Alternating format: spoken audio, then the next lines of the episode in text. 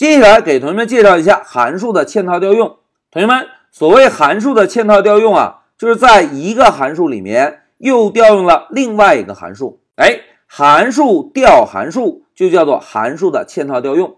同学们，在这一小节中啊，老师先在 Pycharm 中给大家做一个非常简单的演练。我们准备两个函数，然后在第二个函数中来调用第一个函数。我们呢，先把重点啊放在观察一下，当在一个函数内部调用另外一个函数时，程序的执行线路。好，目的明确之后，就让我们回到 Pycharm。同学们，老师啊，首先使用 define 这个关键字。来定一个名字叫做 test 一的函数，在函数名后面不要忘记一对括号和一个重要的冒号。好，现在函数名准备完成之后，老师呢就先使用 print 函数输出一个星号，然后再使用乘号把这个星号连续重复五十遍。哎，同学们，一个简单的函数准备完喽。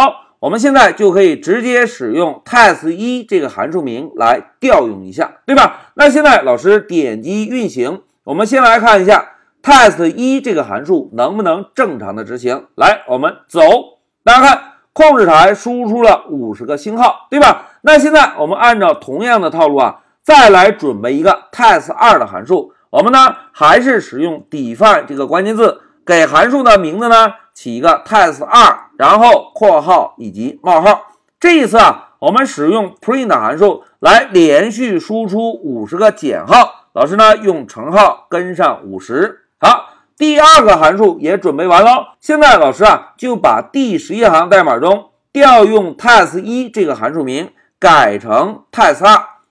改完之后，我们来执行一下程序，检查一下 test 二这个函数能不能正常执行。来，我们执行，大家看。控制台又连续输出了五十个减号，对吧？那现在关键时刻到了，同学们，我们这一小节演练的重点是什么？是不是函数的嵌套调用啊？所谓嵌套调用，就是在一个函数内部调用另外一个函数，对吧？那老师呢，就在这里写一个 test 一来调用我们第一个准备的函数。那为了让同学们观察清楚呢，老师啊，在调用了 test 一函数之后，再使用 print 函数来输出连续的五十个减号。好，代码调整完成，同学们猜一猜，我们现在程序执行效果是什么？来，我们现在运行，大家看，程序运行了，先输出了五十个减号，又输出了五十个星星，然后呢，又输出了五十个减号。那现在同学们看一下。第一个五十个减号是谁输出的？哎，应该是第八行代码输出的，对吧？那为了让同学们看得更清楚，老师呢把第十三行代码改成五十个加号。来，我们重新运行一下，走。哎，同学们看，先是第八行代码的五十个减号，然后呢是 test 一这个函数执行输出的五十个星星。当 test 一函数执行完成之后。再来执行第十三行，连续输出五十个加号。当所有代码执行完成之后，整个程序终止，对吧？那现在老师啊，先把控制台窗口关掉。我们呢，用一张示意图的方式，先给大家画一下现在程序执行的线索。同学们看啊，Python 的程序是从上向下执行的，对吧？当执行到第一行代码的时候。Python 的解释器发现，哦，这里定义了一个函数。那既然定义了一个函数，会执行吗？哎，不会执行。但是呢，Python 解释器知道，哦，有一个名字叫做 test 一的函数，对吧？那接着往下执行，来到第六行，Python 的解释器又发现，哦，又定义了一个函数。那么就继续往下找要执行的代码，执行到第十五行。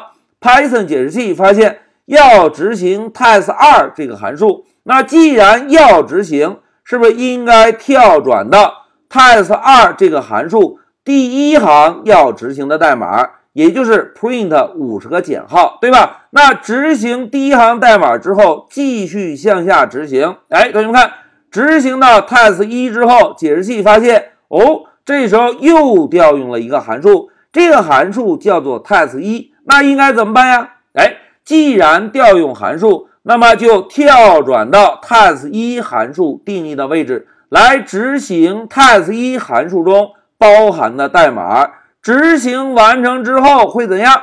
哎，执行完成之后会返回到之前调用 test 一函数的位置。返回之后继续向下执行，对吧？把五十个加号输出完成，整个 test 二是不是就执行结束？执行结束，返回到调用 test 二的位置。返回之后呢，Python 的解释器继续向下寻找，哎，发现没有其他代码了，程序终止，对吧？哎，这个就是两个函数嵌套调用的一个执行线索。同学们回顾一下。这个执行线索虽然看起来比较复杂，但是跟我们之前学习的一个函数的执行线路是不是几乎是一样的？碰到函数调用就跳转到函数定义位置，从函数的第一行代码开始执行，整个函数执行完成就返回到调用函数的位置，继续向下执行代码。哎，这个就是函数的嵌套调用在具体执行时的一个执行线路。